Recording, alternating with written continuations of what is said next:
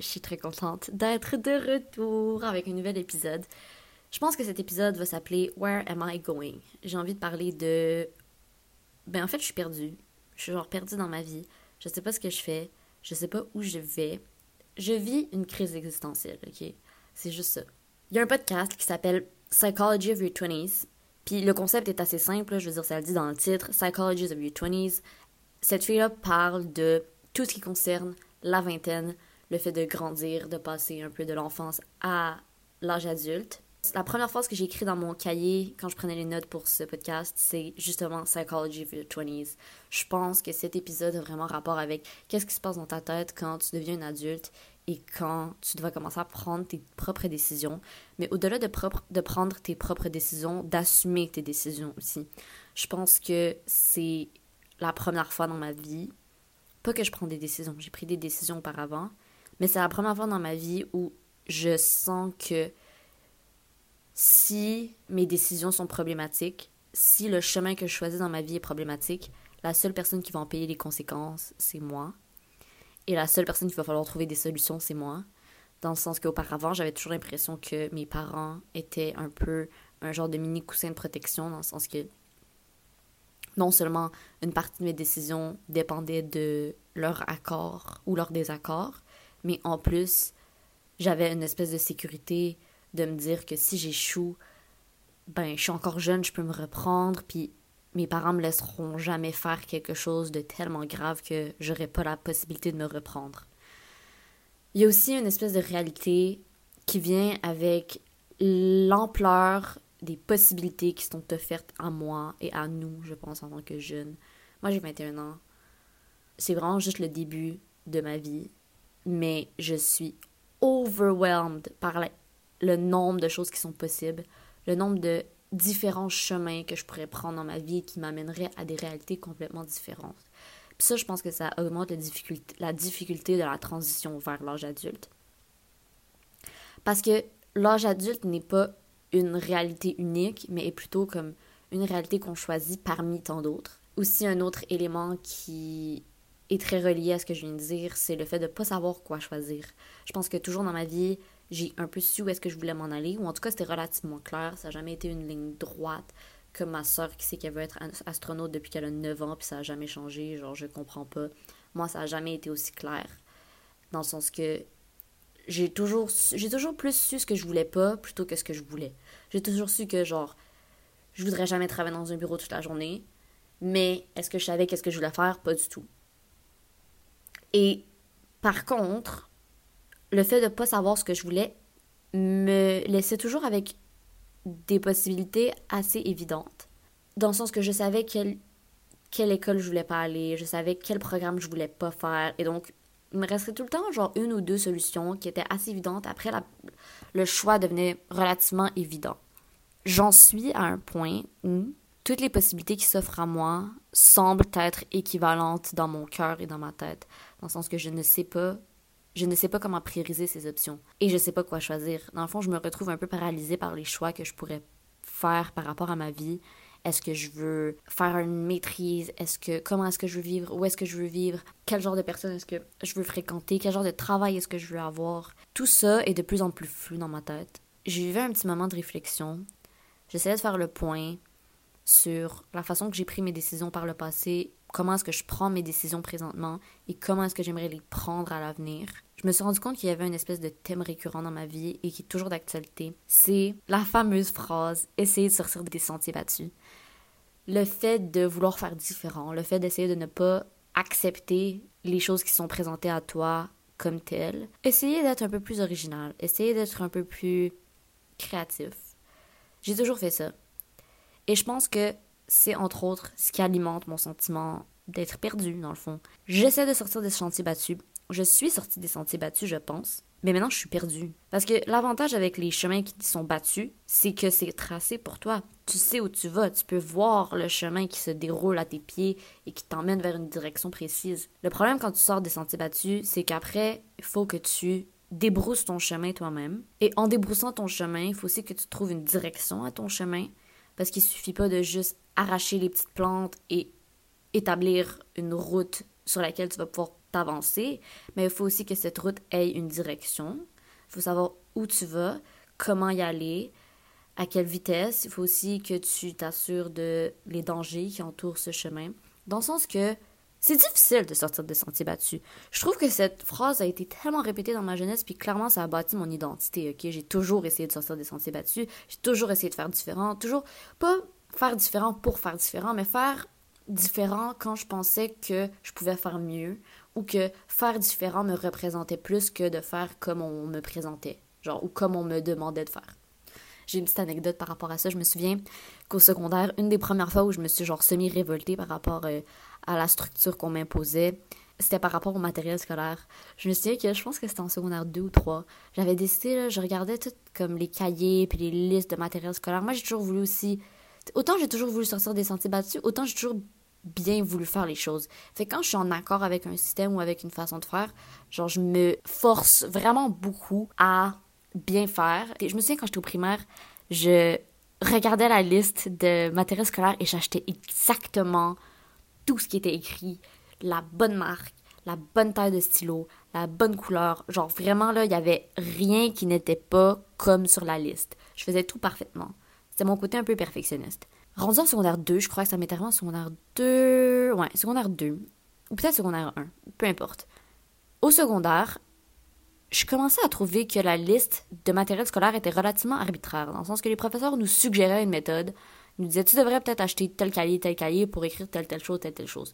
Puis moi, j'étais rendue dans une phase de ma vie où est-ce que j'essayais de genre maximiser tout ce que j'avais. Fait que je me souviens que j'avais décidé de laisser tomber la liste scolaire, puis de laisser tomber le matériel scolaire, puis j'étais comme ça là, c'est juste du flafla, c'est juste du euh, des fioritures, c'est juste du surplus, c'est juste pour faire beau, ça n'a rien à voir avec ce qu'on apprend concrètement à l'école, puis ça n'a aucun impact sur mon apprentissage. Si là, j'ai pas les cahiers Canada, comme on m'a demandé d'acheter des cahiers Canada, puis j'achète les autres cahiers qui sont genre plus épais, puis je peux mettre plusieurs matières en même temps dans le cahier, genre, il y a personne qui veut rien me dire. Si ça m'aide, ben, on s'en fout que ce soit les bons cahiers.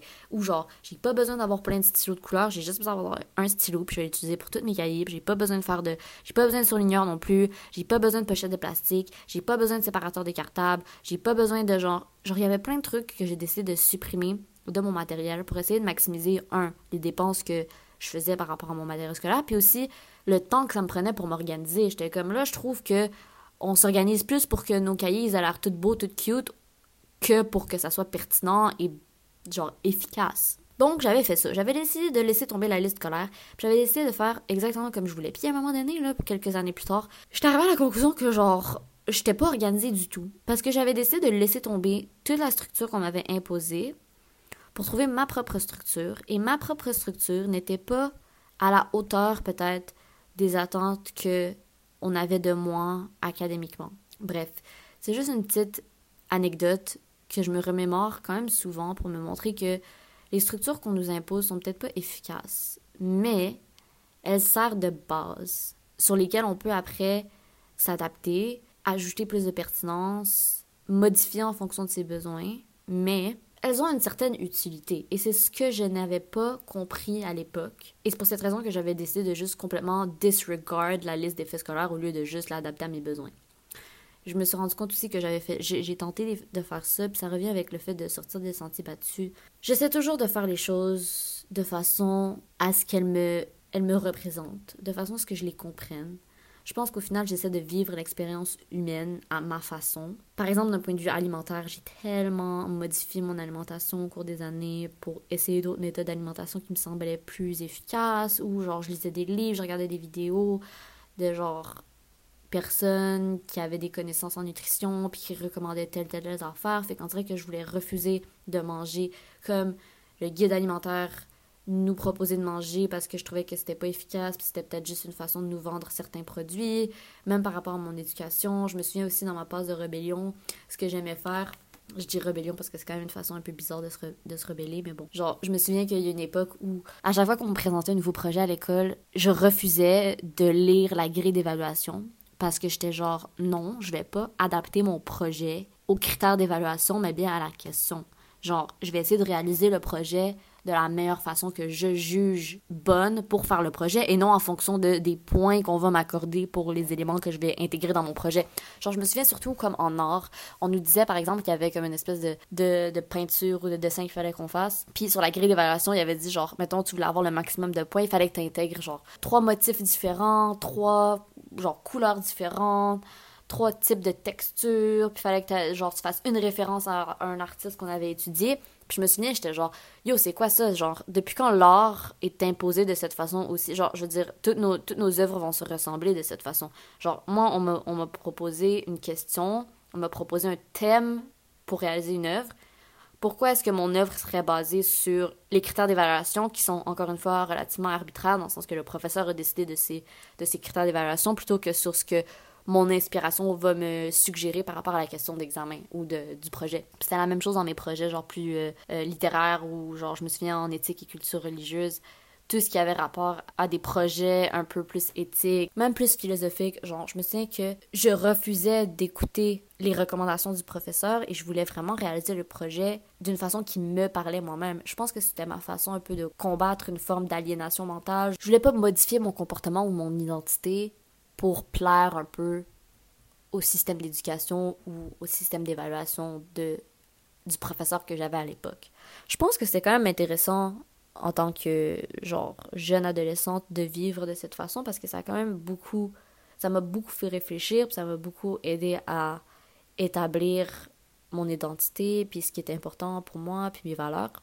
Mais j'arrive à la conclusion maintenant que je commence à être une adulte que je commence à comprendre l'importance des structures et je trouve de plus en plus difficile de vivre de cette façon, d'une façon qui me paraît plus authentique. Je pense que j'ai toujours essayé de combattre l'aliénation, comme j'ai dit au début, genre j'ai toujours voulu me reconnaître dans mes agissements, mais je trouve ça de plus en plus difficile à l'âge adulte. Et c'est ce dont j'aimerais discuter aujourd'hui. C'est le thème qui m'habite en ce moment. Ça m'a amené à avoir un peu euh, une genre de réflexion nostalgique par rapport euh, à la perte du confort de l'enfance on dirait que j'essaie de comparer ma vie maintenant à ma vie quand j'étais jeune. On dirait que l'espèce de sécurité de l'enfance, du fait de... J'ai écrit dans mon cahier la sécurité qui venait avec le fait de toujours revenir dans sa chambre d'enfant, puis de toujours se sentir à la maison. Peu importe les décisions que je prenais par rapport à ma vie, on dirait qu'il y avait des choses qui étaient très stables. Ben, peu importe ce qui arrive, je rentre à la maison ce soir, je vais dormir dans mon lit, je vais manger, puis c'est pas mes décisions qui vont avoir un impact sur le fait que je vais manger et me loger. Alors que je trouve que maintenant, et c'est tout à fait normal en tant qu'adulte, on dirait que je retourne à des.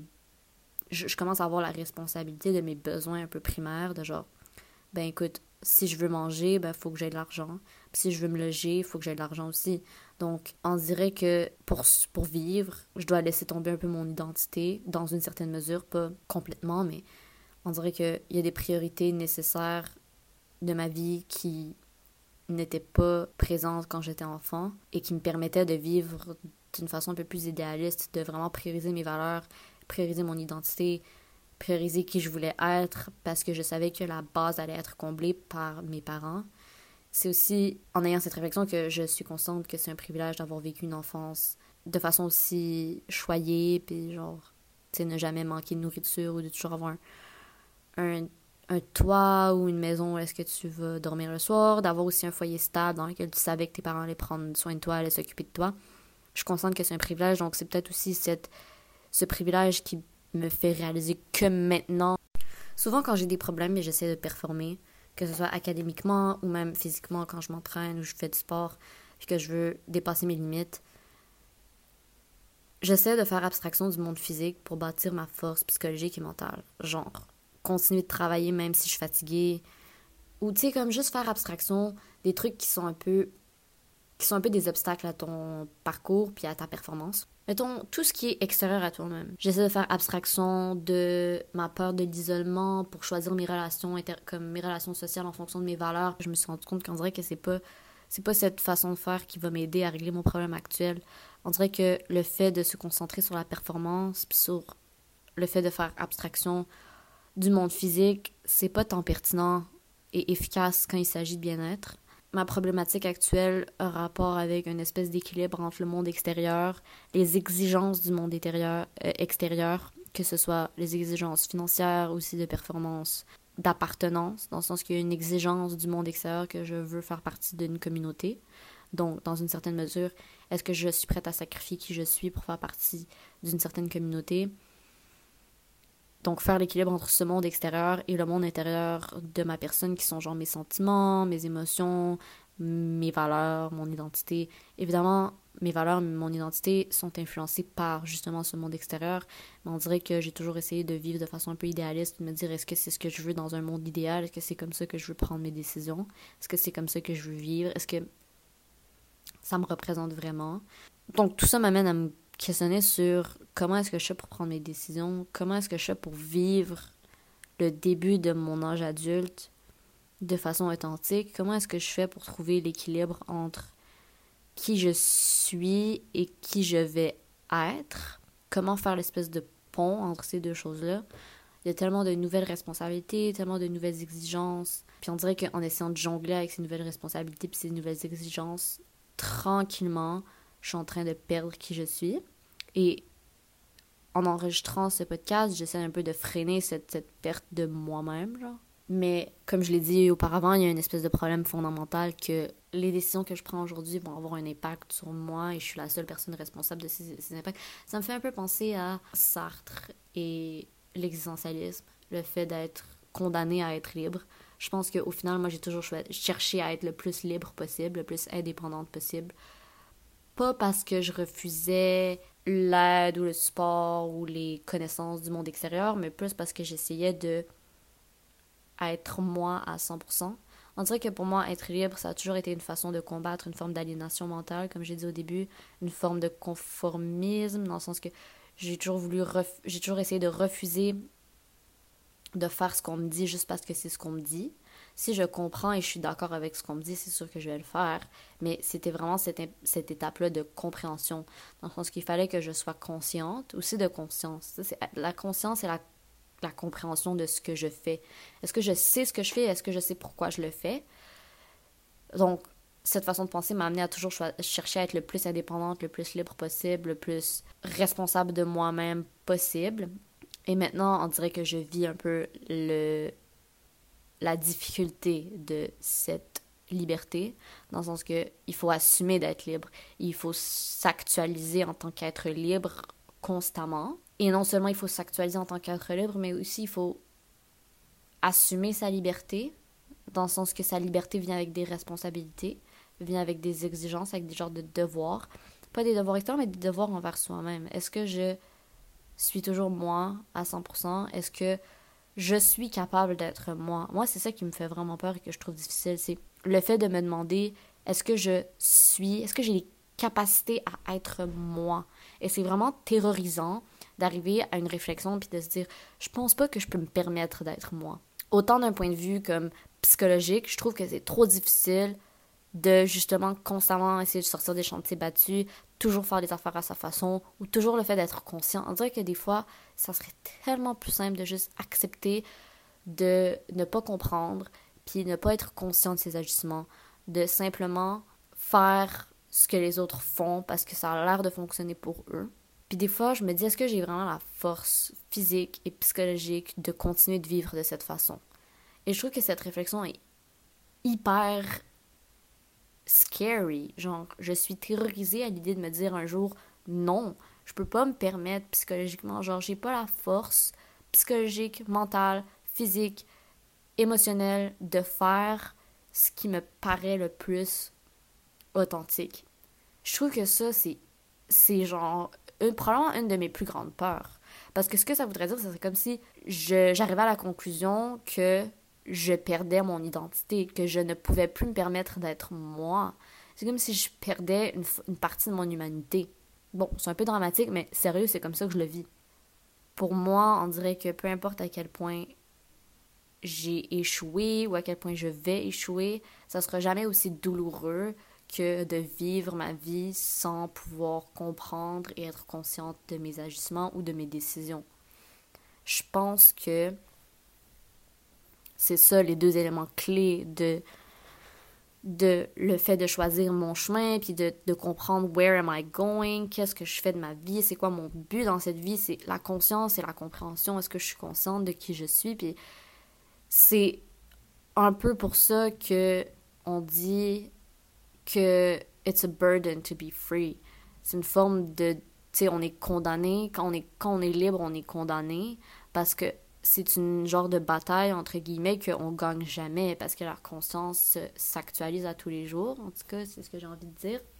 Il n'y a pas de fin à cette espèce de questionnement, même si j'ai l'impression, j'espère qu'un jour ça sera plus facile. Je pense que maintenant c'est difficile parce que je suis en mode de recherche parce que je sais pas où je vais, mais une fois que je choisirai où je vais aller, puisque ce qui est important pour moi dans ma vie, j'espère que ça c'est plus facile à vivre, c'est plus facile de vivre dans le sens que j'ai pas à choisir qu'est-ce que je dois faire constamment et quelles sont mes valeurs, dans le sens que je pense que c'est ça la difficulté fondamentale quand tu es jeune, quand tu transitionnes, c'est vraiment d'établir tes valeurs. On dirait que j'ai presque envie de faire un genre de tableau où est-ce que j'écris toutes mes valeurs, puis que je les catégorise par ordre de priorité.